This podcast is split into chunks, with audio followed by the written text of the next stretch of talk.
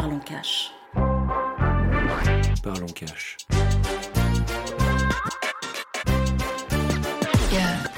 Bienvenue dans Parlons Cash, le podcast qui explore la psychologie de l'argent, la gestion des finances personnelles ou encore le rapport à l'investissement. Je suis Amélie, investisseuse et money coach chez Cash Co.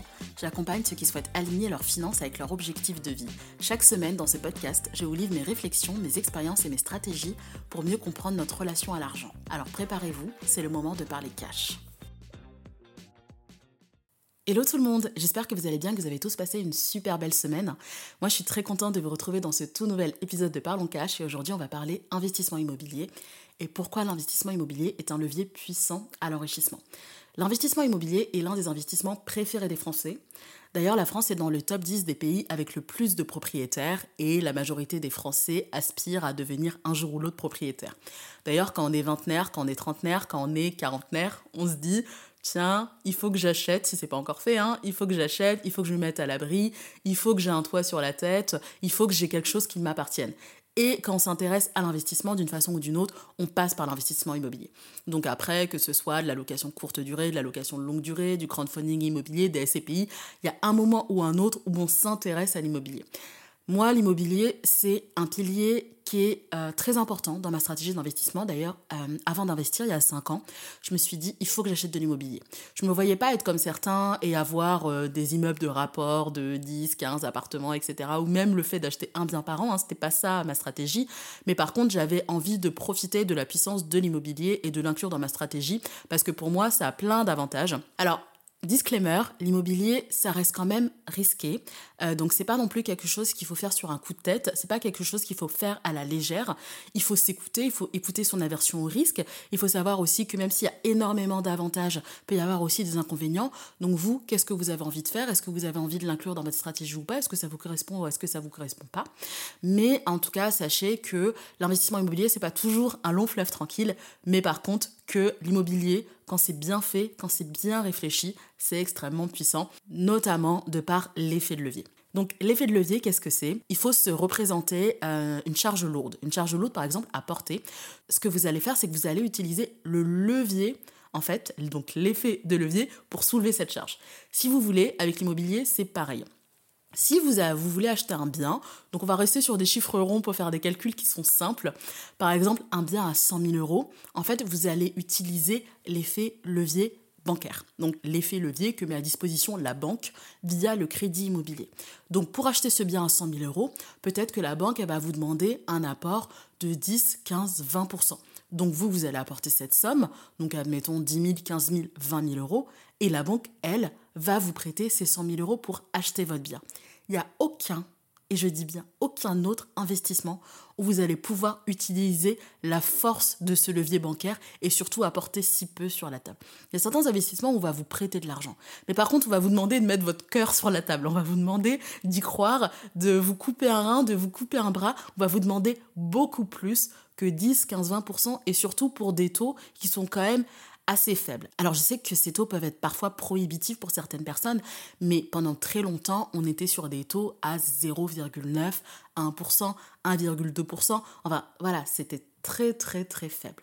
Donc, et c'est pour ça que d'ailleurs, il y a eu euh, un boom de l'investissement immobilier, un boom des achats immobiliers, parce qu'en fait, tout le monde se disait, bah, je vais emprunter de l'argent, mais finalement c'est tellement faible par rapport à ce que je vais avoir, au bien que je vais pouvoir m'acheter, que euh, pendant des années l'immobilier a prospéré et a connu des chiffres absolument records. L'effet de levier aussi, ça va être très important. Par exemple, pour l'investissement en bourse, si vous voulez acheter pour 100 000 euros d'actions, on va vous demander ni plus ni moins que 100 000 euros. Alors que pour l'investissement immobilier, donc si vous voulez acheter par exemple un bien à 100 000 euros, on va vous demander admettons, dans le pire des cas, on est pessimiste, on va vous demander 25%. Donc, on va vous demander 25 000 euros. Donc, vous, si vous avez une épargne de 100 000 euros, bah, vous allez pouvoir vous acheter 4 biens immobiliers. Donc, pour une valeur totale de 400 000 euros. Et ça, c'est ce que permet l'investissement immobilier. Ça vous permet aussi d'investir tout en gardant de la liquidité pour vos autres supports d'investissement. L'immobilier, ça permet aussi de générer des revenus passifs. L'immobilier locatif, donc pas la résidence principale. Alors, qu'on s'entende par passif, passif, on n'est pas dans la semaine de Tim Ferriss, euh, la semaine de 4 heures, où on est juste là, à siroter son petit morito, sa petite pina colada au bord d'une plage aux Maldives. Malheureusement, là, ça c'est pour plus tard. C'est d'ailleurs c'est tout le mal que je nous souhaite hein, à nous tous. Euh, ça c'est dans quelques années. Bon, à part s'il y en a un qui est au bord de la plage, bah écoute, hein, profite, enjoy. Mais euh, par passif, en fait, c'est plutôt que vous allez faire une action une fois et qu'ensuite cette action que vous avez faite, elle va vous générer des revenus au fur et à mesure des années. Alors, c'est pas totalement passif l'immobilier parce que euh, si on vous appelle, s'il y a un problème, vous devez vous rendre sur place, vous avez votre déclaration d'impôt à faire tous les ans, euh, vous devez faire des travaux, etc. Vous avez euh, soit des contacts avec votre agent, soit des contacts avec votre locataire. Donc, c'est pas totalement passif. C'est pas comme si vous entendiez jamais parler de votre bien. Mais par contre, quand même, dans la majorité du temps, vous allez toucher de l'argent tous les mois et vous n'allez pas fournir ce même travail tous les mois. Et en plus, quoi qu'il se passe, qu'il vente, qu'il neige, qu'il pleuve, qu'il ce soit un mois de 28 jours, de 30, de 31, vous allez toucher votre loyer. Par exemple, si vous avez un loyer de 600 euros par mois, donc le loyer, ce que vous facturez vous à votre locataire, ça veut dire que chaque jour, vous allez gagner 20 euros. En fait, donc sur un mois de 30 jours, chaque jour, votre locataire va vous verser 20 euros et ça sans que vous ayez à faire une action par jour. Vous n'êtes pas dépendant d'une seule source de revenus. Vous avez peut-être un salaire aujourd'hui ou vous êtes freelance, vous avez différentes sources de revenus. Bah, en fait, là, grâce à vos biens, grâce à l'investissement locatif, vous allez avoir d'autres sources de revenus qui vous rentrent. L'idéal aussi, c'est d'avoir du cash flow. Si votre mensualité, euh, que ce que vous remboursez à la banque, par exemple, c'est 500 euros, il faut au moins que vous touchiez, je dirais minimum 600 euros, voire 700, voire 800. Donc ça, c'est ce qu'on appelle le cash flow. En fait, c'est la différence entre la mensualité et ce que va vous payer votre locataire. Donc locataire ou après, si vous faites de location Airbnb ou autre. Et ce cash flow, vous, vous allez pouvoir le réinvestir. Donc le réinvestir dans votre bien pour faire des travaux, pour lui apporter de la valeur, pour que du coup ça puisse augmenter aussi sa valeur latente. Hein. Ou après, vous pouvez l'investir dans d'autres choses, dans d'autres biens, si vous avez envie, euh, vous, de faire d'autres investissements immobiliers, etc. En plus, votre cash flow, donc l'argent que vous allez générer tous les mois, pendant de nombreuses années, il ne va pas être imposé. Vous avez un statut qui est le statut LMNP, loueur meublé non professionnel.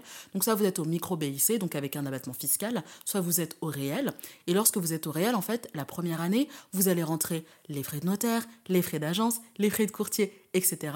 Et donc, ce qui fait que euh, pendant des années, vous n'allez pas donc payer d'impôts sur le revenu, sur l'argent que vous touchez. Donc ça, c'est assez rare en France quand même, pour être souligné. Donc gagner de l'argent sans payer des impôts pendant quelques années.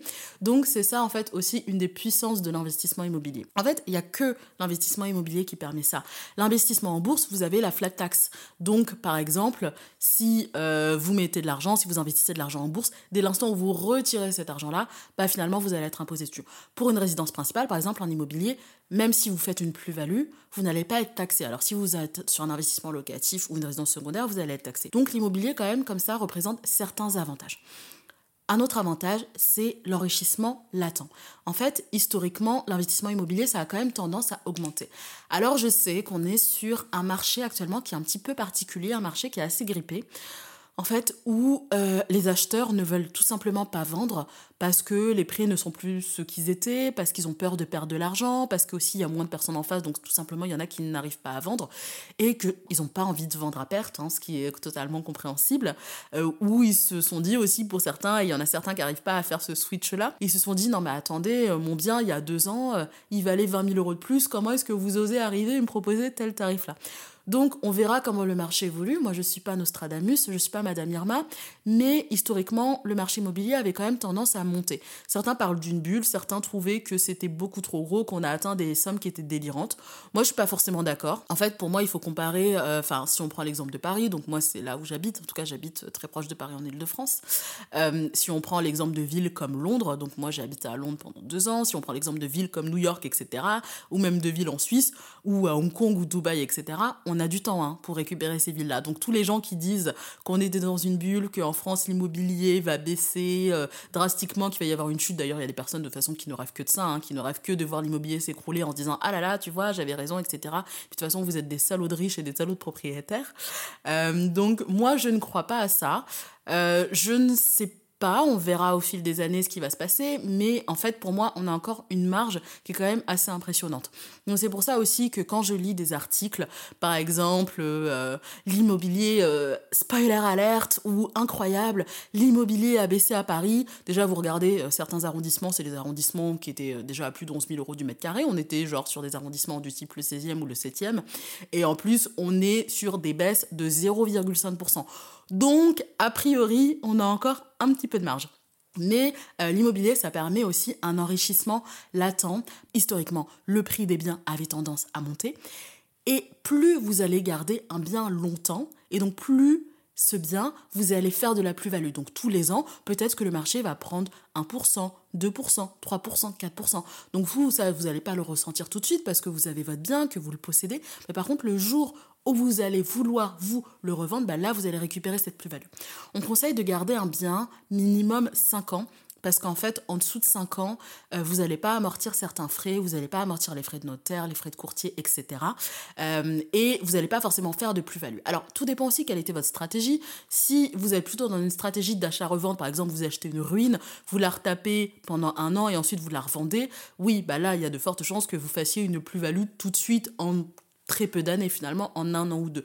Mais si vous êtes plutôt sur un investissement que vous achetez, vous faites quelques travaux pour l'embellir ou pour le remettre un petit peu à neuf, et ensuite vous le revendez, bah là il faudra quand même attendre quelques années. Il faut savoir qu'en moyenne les Français gardent leur bien immobilier pendant 7 ans, et puis de toute façon il y a aussi certains avantages fiscaux, notamment le PTZ, donc le prêt à taux zéro, qui fait que vous devez garder votre bien pendant un minimum d'années. Moi, j'ai décidé d'investir en Ile-de-France parce que euh, même s'il y a des gens qui ne sont pas fans de Paris, euh, qui disent que de toute façon c'est pas intéressant d'investir en Ile-de-France, c'est pas intéressant d'investir à Paris parce que c'est pas là où on peut avoir des gros cash flows, qu'on aurait plutôt des gros cash flows dans des petites villes, etc. Moi, je reste convaincue que Paris, ça reste Paris et que ça reste la capitale de la France.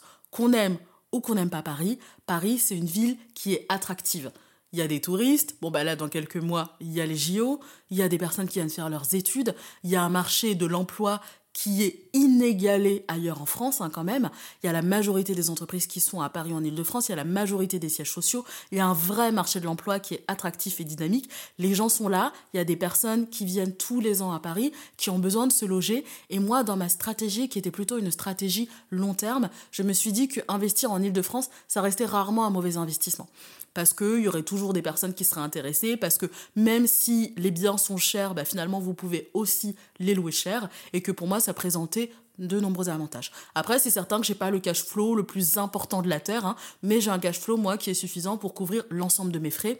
Et aussi, je sais que bon, on verra comment le marché évolue, hein, mais je sais que je ne perdrai pas d'argent à la vente. Soit mon bien ne prendra pas de valeur parce que le marché va stagner, soit mon bien prendra de la valeur et là je sais que je pourrai le revendre plus cher. Et puis de toute façon, tous les ans, il faut vous dire aussi que vous remboursez du capital. Donc quoi qu'il arrive, à la revente, vous allez gagner un petit peu d'argent. Si par exemple vous avez remboursé 10 000, 15 000, 20 000 euros de capital, bah ça c'est de l'argent que indirectement vous allez récupérer lorsque vous allez revendre votre bien. L'investissement immobilier, c'est aussi un pilier de l'enrichissement grâce à sa stabilité. Alors, le marché étant ce qu'il est, effectivement, on n'est pas dans le. Là, en 2024, on n'est pas sur le meilleur marché immobilier de la Terre. On va dire que le marché de l'immobilier, il y a quelques années, avait un petit peu plus de couleurs. Il y a même d'ailleurs une période où on pouvait investir et acheter à 110%. Ça veut dire que la banque, elle vous a avancé les frais pour le bien et aussi les frais de notaire, les frais d'agence, les frais de courtier, etc. L'âge d'or de l'investissement est un petit peu passé, en tout cas pour l'instant, en 2024, on va pas se mentir les gars, on n'est pas sur l'âge d'or de l'immobilier. On verra dans quelques années. Moi, j'y crois, je crois à l'immobilier. Je crois que ça arrive à tous les marchés d'avoir des périodes où ça va pas. D'ailleurs, en 2008, euh, la bourse était cata. Hein. et maintenant, si vous reprenez toutes les actions, bah finalement, euh, chaque action a récupéré le montant d'avant 2008. Même chose en 2020, il y a une vraie baisse avec le Covid, avec le confinement, tout ça, tout ça, enfin tout ce qu'on connaît. Et finalement, le marché a repris des couleurs, a repris de la vigueur. Donc, on verra ce qu'il en est de l'immobilier, mais ce qu'on ne peut pas enlever à l'immobilier, c'est sa stabilité. L'immobilier, c'est pas de la crypto. Ça veut dire que c'est pas ou des NFT. C'est pas ce monde incroyable où vous achetez à 100 euros et le lendemain vous allez sur votre compte Binance ou Coinbase et là vous voyez moins 70%. Alors, dites-moi dans quel autre investissement il y a ça. Je veux dire, même la bourse, mise à part gros crash, je n'ai jamais vu ça quand même. Mais l'investissement immobilier, même si ça baisse, on n'est pas sur des baisses de moins 70%. Enfin, ça n'a aucun sens. Ou sinon, là, on est sur une catastrophe nucléaire, on est sur un raz-de-marée qui a rasé toute la France, on est sur une invasion des extraterrestres, des aliens, mais il n'y a pas un cas où l'immobilier baisse comme ça de moins 50, de moins 70, de moins 80%. En fait, quand l'immobilier baisse, c'est une baisse qui est quand même s'il baisse, il y a d'ailleurs, puisque le marché avait une tendance quand même haussière, c'est une baisse qui est quand même assez lente. Donc c'est pour ça aussi que les gens investissent dans l'immobilier parce qu'ils se disent ça reste, il y a la stabilité, il y a la sûreté, en plus il y a la pierre. La pierre c'est quelque chose qui est solide, qui est voilà, c'est un roc, c'est quelque chose sur lequel on peut se reposer, c'est quelque chose sur lequel on peut compter. Autre chose, en France, on a quand même un énorme avantage, c'est que les taux sont fixes. C'est pas comme aux USA où vous allez acheter, on va vous dire bah tiens, aujourd'hui madame, en 2024, le taux il est à 2% et en 2025, le taux il est à 6%. Là, vous avez négocié un taux avec votre banque, le taux, il va rester fixe. Donc, qu'importe la durée pendant laquelle vous gardez votre bien, que vous le gardiez un an, 5 ans, 10 ans, 15 ans, le taux n'augmentera pas. Et ça aussi, je trouve que c'est un vrai facteur d'enrichissement et que aussi c'est une vraie tranquillité d'esprit de vous dire c'est pas parce que le marché baisse que moi mon taux va augmenter. C'est pas parce que les taux directeurs de la BCE augmentent que moi mon taux va augmenter. J'ai acheté à un certain moment, mon prix valait tant, j'avais un taux de temps, ça je sais que je vais le garder pendant plusieurs années. L'immobilier aussi, ce sont des biens qui prennent de la valeur parce qu'ils sont embellis, parce qu'ils sont améliorés, parce que vous les embellissez, parce que vous faites des travaux dedans, parce qu'il y a des améliorations, parce que les gens vont installer des clims, qui vont faire de l'isolation par l'intérieur, par l'extérieur, qui vont acheter une PAC, donc une pompe à chaleur, etc. Pour moi, c'est vraiment ça, enfin tous ces points-là, toutes ces clés-là qui font de l'investissement immobilier et même de l'immobilier en général un pilier puissant dans une stratégie d'investissement et d'enrichissement. Quand on veut investir, quand on veut s'enrichir, on ne peut pas passer à côté de l'immobilier. Comme je vous le disais en début d'épisode, il y a différentes façons d'investir. Il faut choisir les façons qui sont adaptées pour vous. Est-ce que vous, c'est peut-être plutôt la pierre papier, donc par exemple la SCPI Est-ce que c'est plutôt le crowdfunding immobilier? Est-ce que c'est plutôt le Airbnb, la location courte durée ou longue durée? Après, le Airbnb et la location courte durée, on n'est plus sur les mêmes métiers. Hein. Autant quand on est sur de la longue durée, on peut continuer une petite activité à côté. Quand on gère plusieurs biens Airbnb, on est gérant de Airbnb. On n'est pas rentier et on n'a pas d'autres, forcément d'autres activités à côté. Nous arrivons à la fin de cet épisode de podcast. N'hésitez pas à me dire aussi, vous, ce que vous pensez de l'investissement immobilier. Est-ce qu'aujourd'hui vous investissez? Est-ce que vous n'osez pas forcément passer le cas parce que vous avez envie d'investir? Donc vous pouvez me dire ça soit en commentaire de cet épisode de podcast, soit me le dire aussi sur Instagram, donc m'envoyer un DM. Je vous y attends nombreux, donc c'est cash underscore Amélie. Donc pour suivre euh, les coulisses de l'actualité du podcast, également avoir du contenu exclusif. Puis voilà, suivre mes petites histoires, suivre mes petites aventures. Si cet épisode vous a plu, n'hésitez pas à me laisser un commentaire. N'hésitez pas à me mettre 5 étoiles sur votre plateforme d'écoute favorite. Surtout, surtout, surtout, partagez-le. C'est ce qui fait connaître le podcast. C'est ce qui fait qu'il y a de plus en plus de personnes qui sont présentes ici. C'est ce qui fait que on va pouvoir parler d'argent de façon libre et de façon décomplexée. Et puis surtout, moi, c'est ce qui m'aide aussi à tenir et à continuer les épisodes. Je vous souhaite à tous une très belle semaine et je vous dis à la semaine prochaine.